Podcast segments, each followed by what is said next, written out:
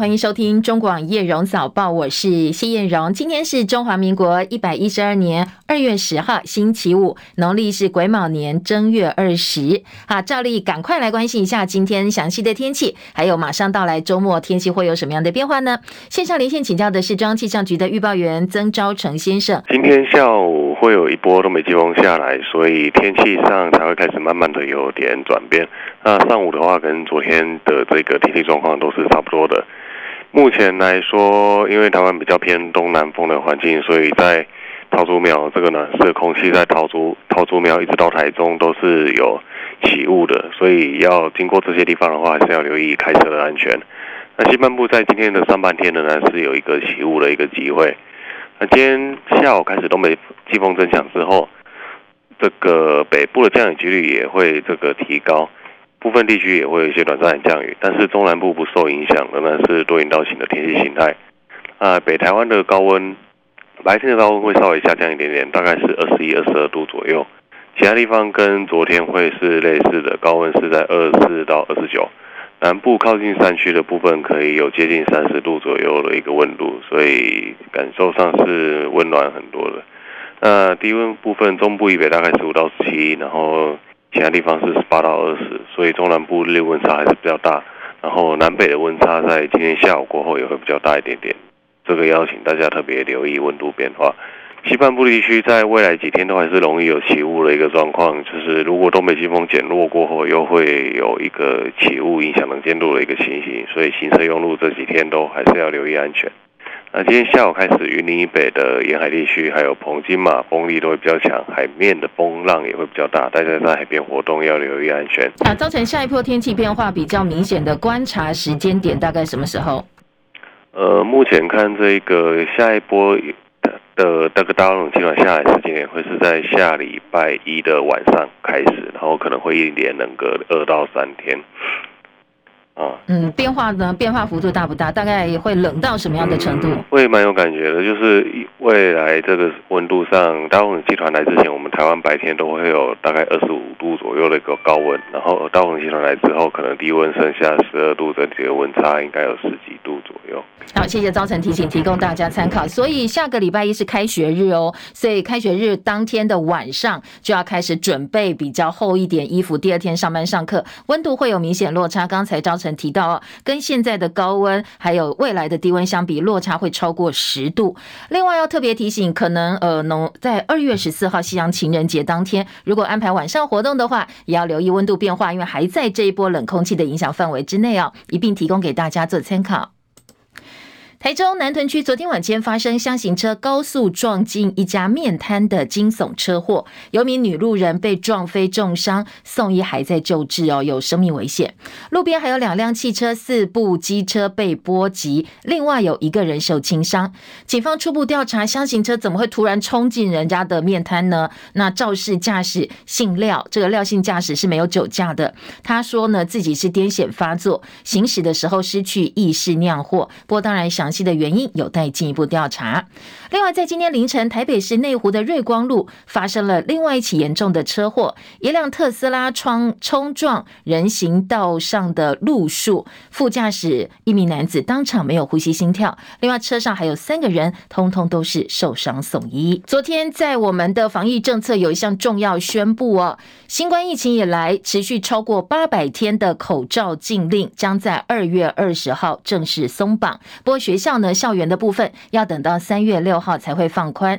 而下一步会考虑的是调整确诊的通报定义，或者取消轻症强制隔离措施，改为建议性的自主隔离。新冠肺炎的病例数连续六天比上周同日下降，昨天新增两万零五百七十二例的本土确诊个案，比上周四下降了两成三，死亡个案数有四十五例。今前收盘的美国股市，美债殖利率的曲线出现了一九八零。年代以来最严重的倒挂，衰退讯号打压市场情绪，而且投资人同时还在消化鹰派联准会的相关官员的发言，以及一系列忧喜参半的财报，所以美国股市是开高走低的，四大指数全数静默，科技股一蹶不振，阿发贝已经去跌将近百分之四点五。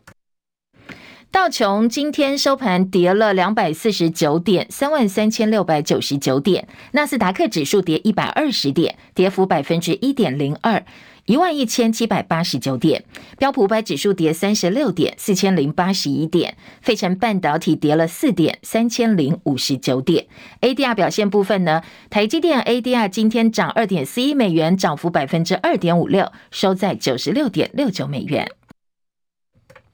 深夜收盘的欧洲股市收高，伦敦股市涨二十五点，七千九百一十一点；法兰克福指数涨一百一十一点，一万五千五百二十三点；巴黎 CAC 指数涨六十八点，七千一百八十八点。原油价格今天走跌，因为土耳其跟叙利亚地震灾情似乎并没有损毁到石油的基础设施，而美国库存又增加，投资人担心联准会会继续升息，综合因素影响今天油价走跌。纽约商品交易所西德州中级原油三月交割价下跌四十一美分，每桶七十八点零六美元；伦敦北海布伦特原油四月交割价下跌五十九美分，每桶八十四点五零美元。台北股汇昨天连袂走软，股市呢，昨天收盘台股小跌十九点，一万五千五百九十八点，成交金额两千一百零四亿元，而台币兑换美元收盘微贬了零点八分，三十点零六八兑换一美元，已经连六贬，写下近两周以来的新低点。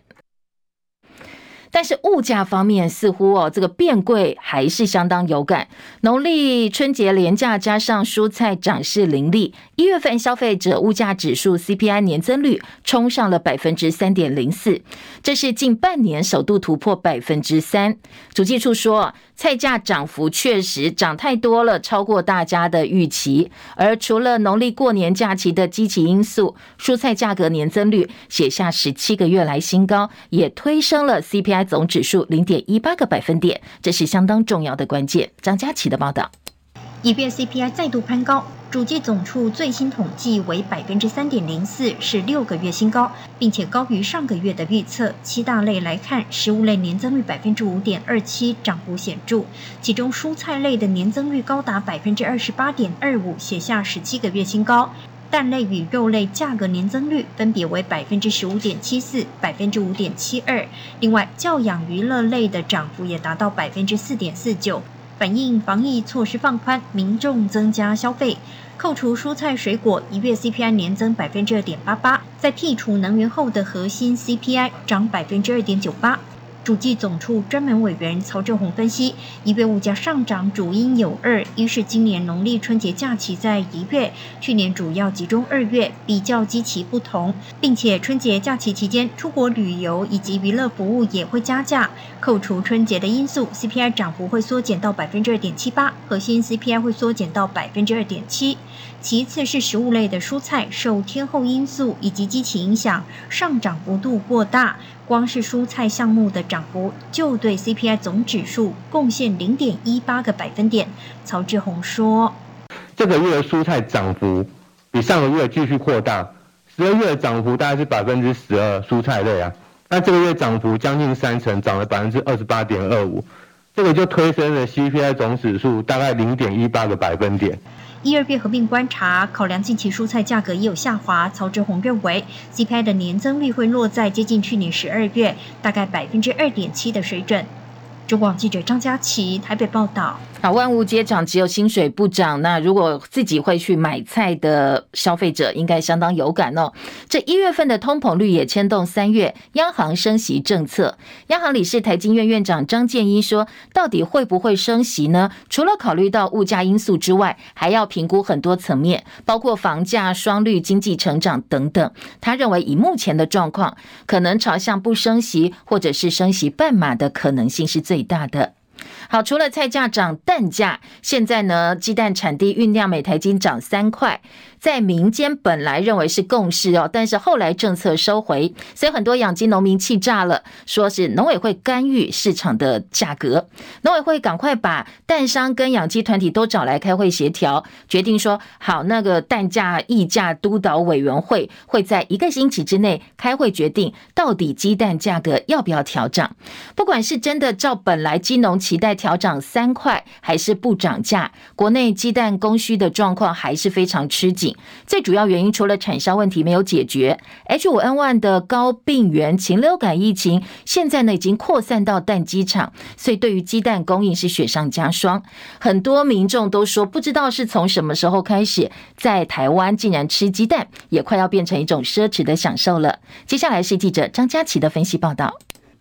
国内鸡蛋供应量短缺问题始终未解，目前养鸡农民面对的是高昂的饲料成本，且缺乏可投产的年轻蛋鸡，只能用老母鸡苦撑供应鸡蛋，度过农历年大档期市场供需旺季考验。农民希望调涨蛋价，因应生产成本。二月三号中央畜产会召集的会议，蛋农及蛋商面对面沟通也有共识，每台斤涨价三元的消息因此传出。农民才高兴两小时不到，又收到不会涨价的消息。养鸡业不满情绪高涨，认为农委会刻意打压。农会主委陈吉仲气候立即驳斥，没有打压，强调鸡蛋价格调整有其机制运作方式。涨价幅度与如何执行要由蛋价委员会讨论。同时，农委会七号下午赶紧邀集养鸡产业团体以及蛋商开会了解状况。结论是，鸡蛋产地价先维持现况，每台斤四十点五元。等待一周后，蛋鸡议价督导委员会讨论，才决定是否调整。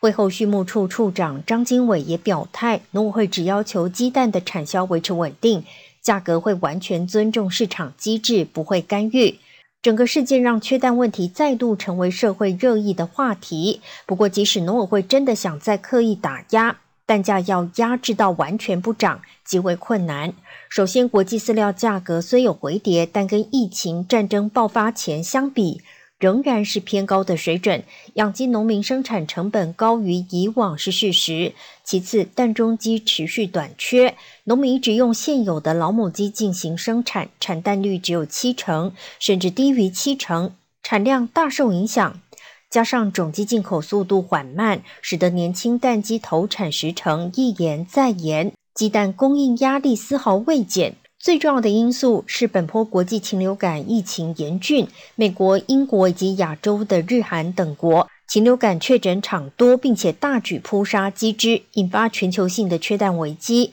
国内先由鸭场感染的 H5N1 高病原性禽流感疫情，最近几天开始传播到蛋鸡场。防检局目前发布，彰化、云林、台南、屏东共计五个蛋鸡场。确诊 H5N1 高病原性禽流感，鸡只都已经扑杀。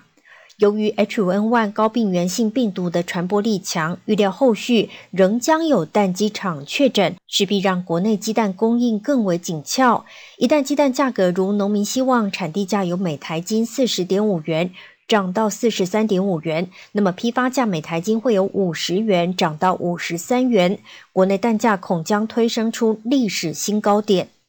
中广记者张佳琪台北报道。那到底还税渔民六千块什么时候会发下来呢？立法院长游锡堃今天会召集党团协商讨论开议时程。民进党立院党团总召柯建铭说，希望二月十七号开议，能够处理有关普发六千块钱现金的特别条例草案。他推算哦，最快四月十一号院会能够表决特别预算。至于防堵黑金、枪毒参政的公职人员选办法跟总统、副总统选办法部分条文修正，如果要赶在二零二四大选适用的话。目标是八月底完成修法，不过现在开议的日期恐怕还有变数，因为呢，国民党团希望十七号开议，而民众党跟时代力量希望提前到十四号开议，所以今天还要再针对开议的时间再做协商。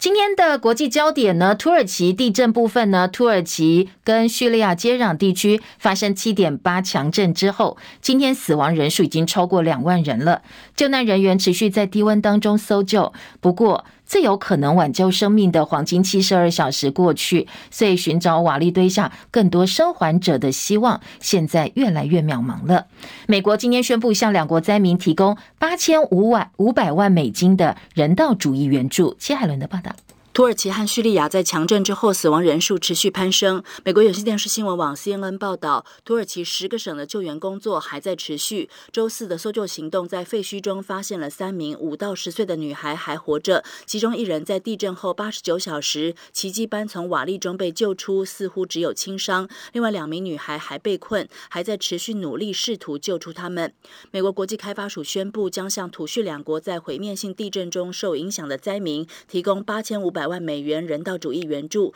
包括为难民和流离失所的人提供食物和住所、度过寒冬的用品、清洁饮用水和卫生设施援助。国际开发署部署了一个小组，包括了两百人和十二只狗，在几个城市展开行动。英国承诺向叙利亚民防队白盔追加三百六十四万美元资金，用于叙利亚西北部的搜救工作。至今，英国已经为地震后的白盔提供了四百六十二万美元资金，超过两千五百名白盔志工参与响应大约四十个社区的救援工作。英国外交部指出，英国的资金将支持评估建筑安全、重新开放道路和重新连接公用事业等项目。记者戚海伦报道：好，地震灾区的很多民众已经因为长达十年叙利亚内战蒙受了损失跟流离失所，现在受到地震影响，再度面临无家可归的命运。世卫组织另外警告说，在毁灭性地震发生之后，土耳其跟叙利亚恐怕会相继面临所谓卫生危机哦，这可能比地震本身的灾情令人更担心。所以现在呢，对于灾区的需求相当的巨大，而国人也很关。关心地震的赈灾灾情。卫福部的赈灾专户呢，在三月六号之前接受大家的捐款，而从今天开始再增加其他捐款管道，包括网络银行、台湾行动支付，还有国内四大超商，到超商也能够捐钱。不过也特别提醒大家哦，一定要注明这个是土耳其赈灾专用。乌克兰总统泽连斯基展开他从俄罗斯入侵乌克兰以来第二次的出访行程，他周三访问伦敦、巴黎，游说英国、法国、德国提供现代战机。跟远程飞弹之后，现在又来到布鲁塞尔，向欧盟领袖跟欧洲议会的议员发表演说。他受到英雄式般的欢迎。他呼吁欧盟领袖提供更多武器，帮助乌克兰抵御俄罗斯入侵，以及呢马上针对乌克兰加入欧盟展开谈判。泽伦斯基访问英国的时候，英国首相苏纳克在联合记者会上说：“关于军援乌克兰，没有什么是不能谈的，包括供应北约规格战机。”不过对此呢，俄罗斯驻英国大使馆警告伦敦：“如果援乌战机，恐怕会导致血流成河，下一轮升级，以及由此产生的军事还有很多政治后果。”太空探索科技 SpaceX 公司呢，今天宣布已经采取相关的措施，阻止乌克兰军方在战争期间利用该公司星链卫星网络服务来控制这个地区的无人机攻击无人机，避免星链被武器化。SpaceX 的总裁兼营运长肖特威尔表示：“好，这个星链系统是 SpaceX 呢，是为乌克兰军队提供的宽频通讯服务，要帮助乌克兰被受到俄罗斯入侵行动影响的，包括医院啦、银行以及家庭，提供宽频网络设施，达成人道主义的目标。他们从来没有打算把星链变成一种武器，没想到乌克兰当局在无意当中，以不属于任何协议的方式，竟然这么利用了。”超过了 SpaceX 跟乌克兰政府签的协议范围。他说呢，乌克兰军方利用星链控制无人机来找敌人的阵地，瞄准远程武器，甚至投掷炸弹等等哦，有相关的报道。所以星链说不可以哦，这个并不是我们当初供应你，希望你拿来做的用途。另外，在美国众议院部分，今天四百一十九票赞成、零票反对、压倒性的票数通过了一项决议，谴责中国派侦察气球公然侵犯美国主权，而且试图利用不实的讯息欺骗国际社会。这个决议也要求拜登政府针对中国近年所有已知侵犯作为，向国会提出简报。众议院的决议案呢，也批评中共试图散播不实的讯息，说这个气球是气象气球，是因为不可抗力事件偏离航道。而这个决议引述的是美国国防部长奥斯汀的话，说气球是被中共用来试图监视美国内陆战略地点。决议的提案人众议会外委会主席麦考尔说。中国侦察气球距离地面只有六万英尺，一般人肉眼就能够看到，这叫做明目张胆的监视美国。另外，美国国务院高官也证实，入侵美国本土被击落的中国侦察气球具备能够监控美国通信，是一种电子监视科技，能够搜集情报，属于飞越五大洲、超过四十个国家的中国气球舰队。而在美国国务院官员的话当中指出，这个中共的高空侦察气球呢，曾经飞越敏感蒙大拿的核武基地。不过，因为考量到安全问题，所以当时美国并没有击落。后来是出动了美军的 F 二十二战机，才将它击落，同时把残骸回收进行分析。美国击落大陆侦察气球之后，向中方表达希望两国国防部长能够针对安全议题通话，但是遭到陆方拒绝了。大陆国防部新闻发言人谭克飞昨天说，这是因为美方执意动用武力袭击中国大陆的民用无人飞艇，所以中国方面不接受美方提议，拒绝跟美国的国防部长通话。美国参议院外委会今天是以评估战略竞争时代美中政策为题召开了听证会。对于美国空军四星上将米尼汉在一月底的有份内部的备忘录被美国媒体揭露了内容，他当时说。呃，我希望我是错的，但是我直觉认为我们就是美国跟中国，二零二五年会开战。而今天民主党籍的参议员莫菲在听证会上提出了两个问题，一个是中国是否已经决定武统台湾，以及美中冲突是否无可避免。而对此呢，美国国防部印太事务部的助理部长瑞特纳说。中国是有犯台的意图，不过他相信哦，二零三零年前中国不会对台湾有重大的侵犯。他也说，美方会持续履行对台湾承诺，确保台湾抵御侵略的能力。而白宫国安会的战略沟通协调官科比昨天表示，美方非常认真看待协助台湾自我防卫责任，也会继续跟台湾对话，了解台湾防卫需求以及呢最合适的能力。而美国白宫前经济官员威廉斯在另外一个场合表示，如果想要降低对中国供应链的依赖，提升跟印太地区的连结。拜登政府应该跟区域国家签更多的贸易协定。他还特别点名台湾哦，说其中又以台湾是首选。日本首相岸田文雄九号跟上任之后第一次来访的菲律宾总统小马可是举行了会谈，而且发表联合声明，双方说会扩大安全保障合作，反制中国进军东海跟南海，实现自由开放的印度太平洋构想，而且呢要透过参与。日美菲协议跟美菲联合演习来促成三方的防务交流行动。读卖新闻说，日本扩大跟美国在内日美菲三方的防务工作，提高对中国大陆的阻吓能力。而每日新闻则报道，日本希望美菲两国的关系以这个改善作为契机，然后接下来呢，如果台湾有事的时候，也能够纳入共同考量日美菲三国的合作。北韩前天晚间在平壤金日成广场举行了阅兵典礼，纪念北韩人民军成立七十五周年。在阅兵式上，怪物 ICBM 就是洲际弹道飞弹、火星十七型飞弹，还有疑似新型的中远程弹道飞弹，统统都亮相。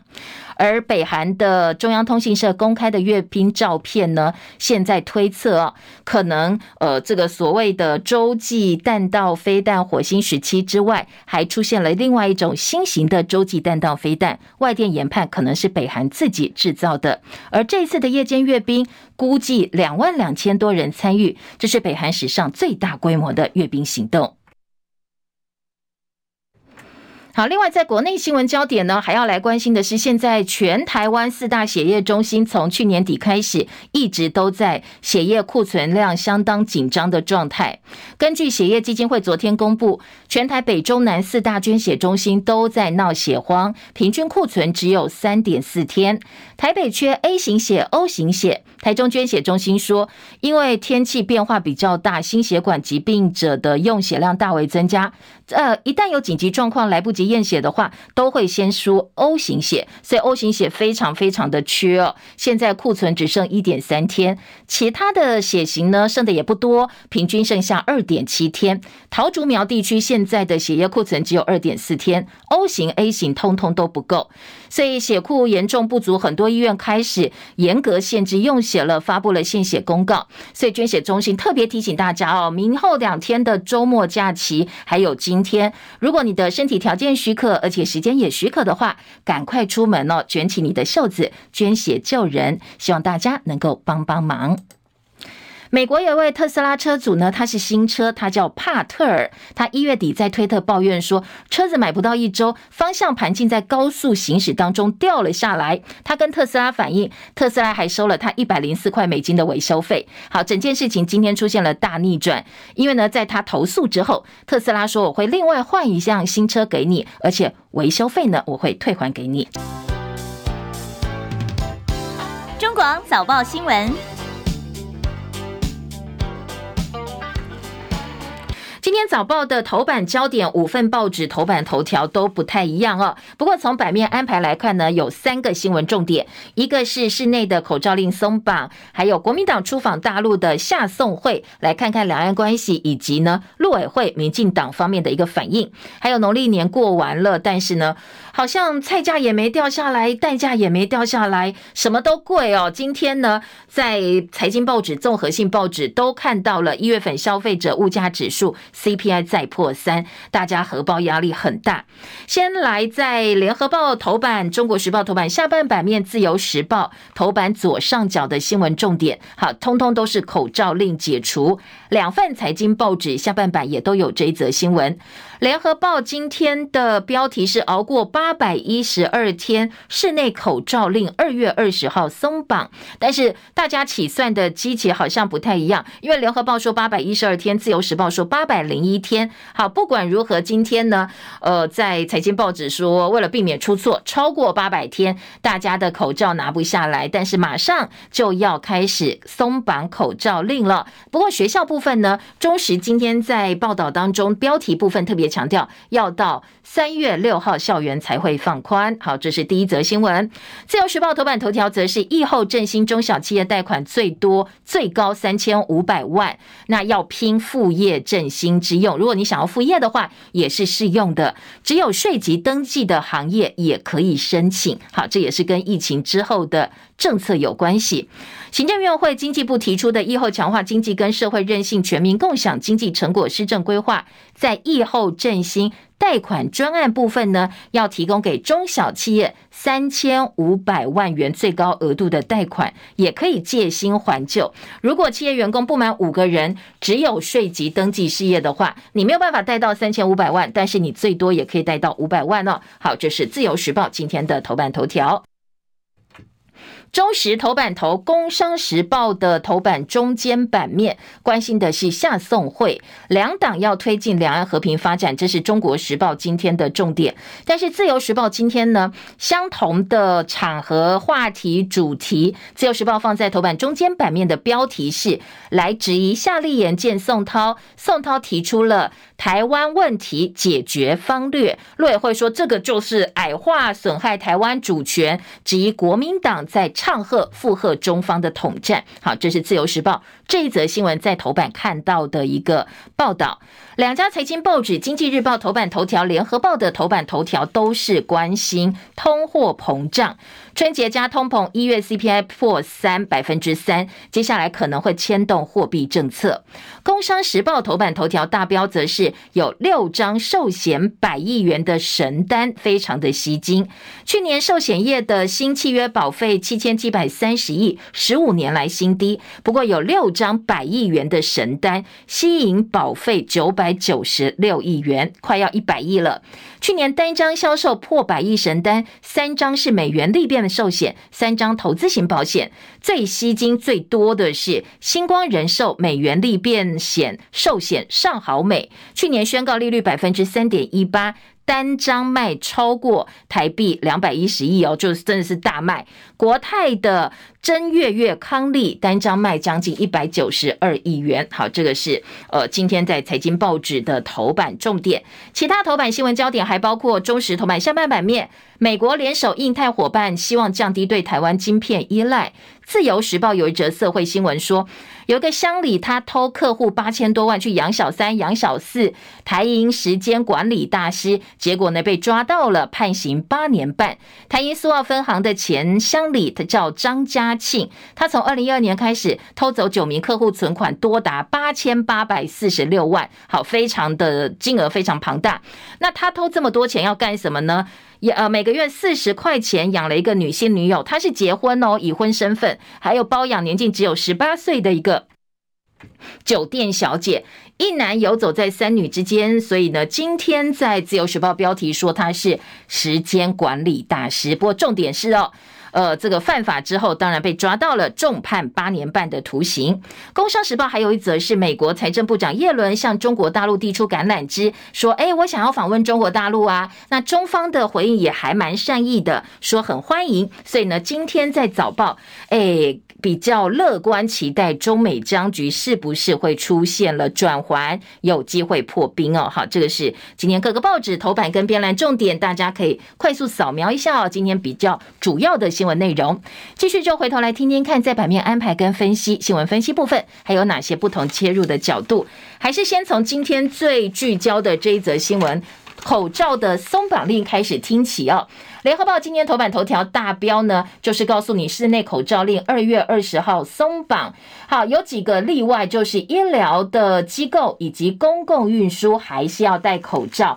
那校园三月六号开始，其他地方二月二十号开始松绑。今天联合报头版照片也还蛮可爱的是，是呃一群人呢走在看起来好像是车站嘛，哦车站大厅，然后大家都戴口罩。小标说：“你的脸好久不见了。”接下来呢，希望口罩。松绑之后，大家可以很清楚记得彼此的一个长相，可以看见彼此的长相。好，这是今天联合报的头版照片内容，我们大概帮大家整理一下哦。从二十号开始，室内的口罩佩戴方式三度。呃，三强度管制，应带、建议带、自主带。强制带是医疗照护、公共运输两大类场所，好，也包括了儿少服务等等老人的长期照护。公共运输特殊运具，像双铁、捷运、客运车厢、船舶、航空器，也是要带的。而另外呢，在呃，如果你有饮食需求，或者是不适合戴口罩，一些检查或者是治疗活动是可以拿下来不要戴。但是建议配套的四大情境，则是提供给大家。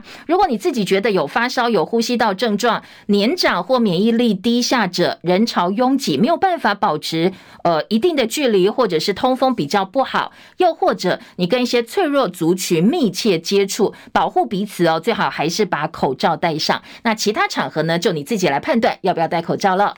好，再来关心的是今天各个报纸在呃这个口罩令的政策在开始松绑之后，还有哪些讨论？联合报的小标有说，目标是五月降级指挥中心解编，这个是呃去年十二月一号实施第一阶段口罩松绑之后，本来一月底要宣布第二阶段口罩松绑，昨天呢终于宣布了，而大家很关心的是。那什么时候会确诊免隔离？什么时候会全面解禁？指挥中心会解散了呢？今天在联合报的报道说，下阶段会朝确诊免隔离的方向来开放。呃，接下来可能如果说到这个程度之后呢，就建议在家休息就好了，就不必再强制隔离。而在指挥中心的解编部分呢，目标是五月份。不过，联合报今天在五版话题版的特稿说，何时解散指挥中心？歹戏拖棚，拖了这么久才公布松绑口罩禁令。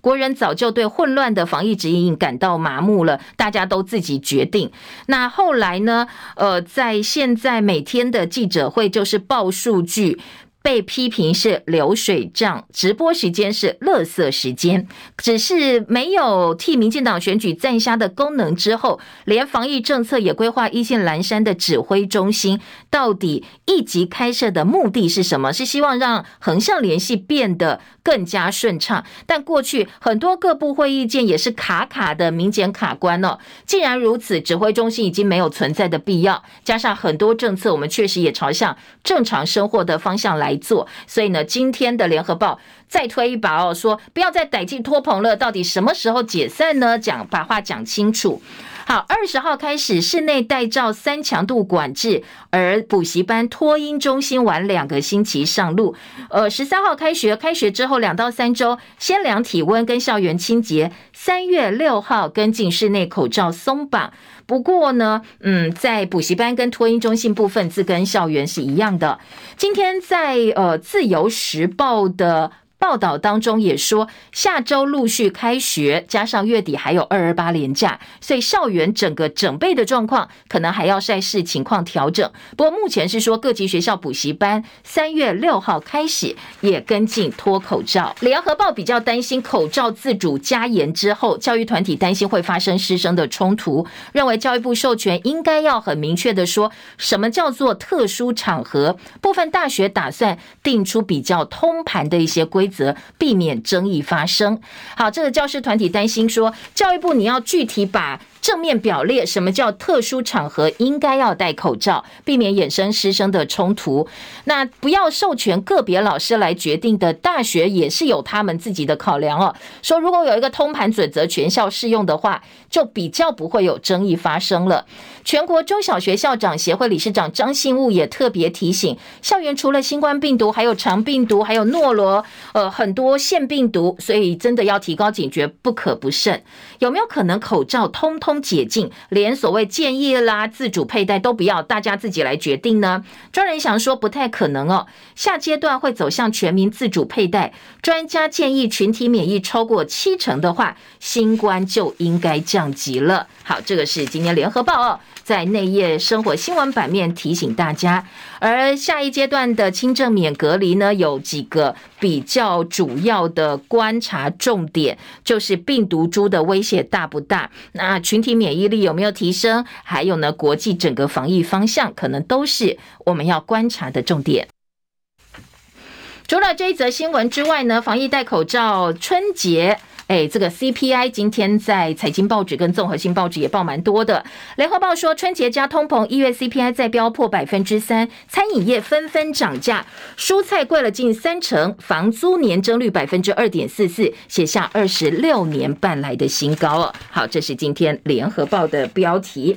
而在内页新闻呢，这个自中国时报也说，菜价飞涨了百分之二十八点二五。主计总处说，现在通膨压力还在高点。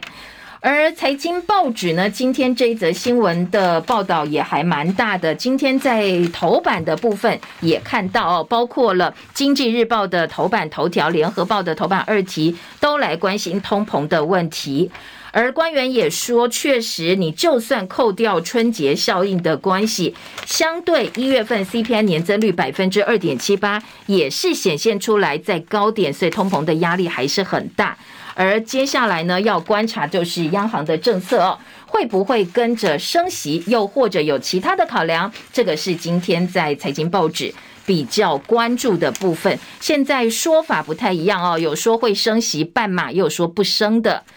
餐饮业涨价，八方云集，下周一也要开始跟进。八方云集，嗯，是继肯德基、麦当劳、鼎泰丰、三商巧福、胡须张之后，也要宣布跟进的一个餐饮业者，宣布水饺每颗涨零点五块，招牌锅贴也涨，平均涨幅大概百分之五。好，八方云集不是第一次涨哦，十四个月来已经第二次涨价了。好，这是业者反映的成本。自由时报关于疫后振兴的政策呢，是放在头版头条哦，来提供给大家做参考。如果有需要的话，可以找来看一看，在自由时报今天的头版。而夏送会今天中时头版头，自由时报头版的中间版面。当然，中国时报是呃把两个人的对话，还有一些两岸政策的建议呢，是放在了标题的位置。那自由时报是质疑声音比较多。中国时报今天的标题是“两党下送会推进两岸和平发展”，夏立言呼吁现阶段尽量避免两岸政治分歧影响到经贸民生。宋涛表示，继续秉持两岸一家亲理念。尊重、关爱、造福台湾同胞，而陆委会则重申，交流应该基于对等尊严的原则。政治局常委王沪宁今天会见夏立言。好，这个见夏立言的部分呢，今天有部分的媒体哦，特别自由时报说这个是隐藏版的这个呃隐藏版的行程，你在报备陆委会的时候，并没有跟我们讲哦，所以有一些质疑。针对国民党证实夏立言跟宋涛见面，接下来可能会见王沪宁。陆委会副主委发言人邱垂正说，夏立言曾经担任陆委会副主委，这一次访中确实有跟陆委会申报，但是申报资料当中并没有包括会面的对象，所以质疑这个叫做隐藏版行程。希望国人呃这个国民党能够对国人充分说明，化解民众的不安跟疑虑。自由今天除了头版头条质疑说，呃，国民党配合唱和中国，说要解决台湾问题方略之外，是矮化而且影响主权。内页呢引用学者话再批，下送会敌我不分，误导国际，说。呃，北京继续操作两岸同属一个中国，国共互相呼应九二共识，对台湾非常危险，台湾人民没有办法接受。但是夏立言的说法是，我们尽量避免两岸政治分歧影响到经贸民生，这个才是最重要的。而今天在中国时报的二版则有台商代表的话说呢，你看我们呃政党还有我们的工商团体都在努力哦，也希望海基会能够恢复服务的功能。批评蔡英文上台之后两岸零互动，海陆官员尸位素餐，希望赶快解决航点问题，便利两岸之间的往来。而朱立伦批评绿营靠对抗获取政治利益。对夏立言抹红谩骂，金门立委陈玉珍说：“民进党是酸葡萄，自己做不到。”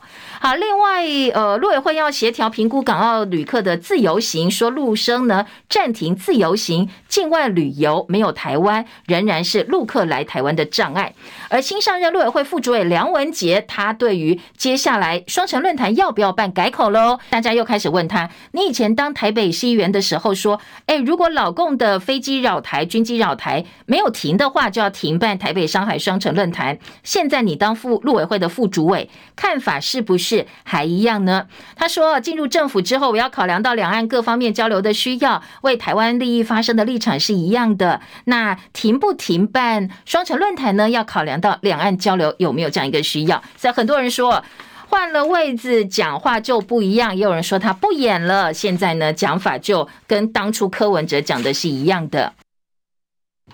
另外一个政治焦点是蓝白合，联合报今天的四版说，昨天呢、国民党这个新竹市党部主委李进颖不达，国民党主席朱立伦、新竹市长高虹安同框，被解读是蓝白和郭立呃郭台铭跟朱立伦合作的起手式，因为高虹安过去被认为是呃这个红海创办人郭台铭的人马，所以这张照片今天联合报也做了，说蓝白同框朱郭合作模式吗？呃，红海创办人郭台铭说他在等国民党的一套办法，接下来马上朱立伦跟高虹安的同框了，所以到底是不是蓝白合，又或者是郭朱合作起手式，大家都在看。今天联合报刘婉玲的特稿说，如果选总统郭台铭来选，真的是党内共识，就算朱立伦帮忙开便道，也不会有人反对。但是呢，当然郭台铭他有他自己的问题。现在郭台铭、朱立伦、侯友谊没有各自坐下来谈。郭台铭率先表态，侯友谊继续鸭子划水，朱立伦不排除救援，所以三角竞合还没有答案。谁能够带领国民党成为最大公约数？打赢民进党是最重要的关键哦。好，但是中国时报今天非常反对郭台铭，说国民党如果再为郭台铭开巧门的话，二零二四未战先败。自由时报一样也说，谁占二零二四在二版版头，侯友明、郭台铭高来高去，到底玩哪招呢？说郭侯朱现在通通都在静观其变。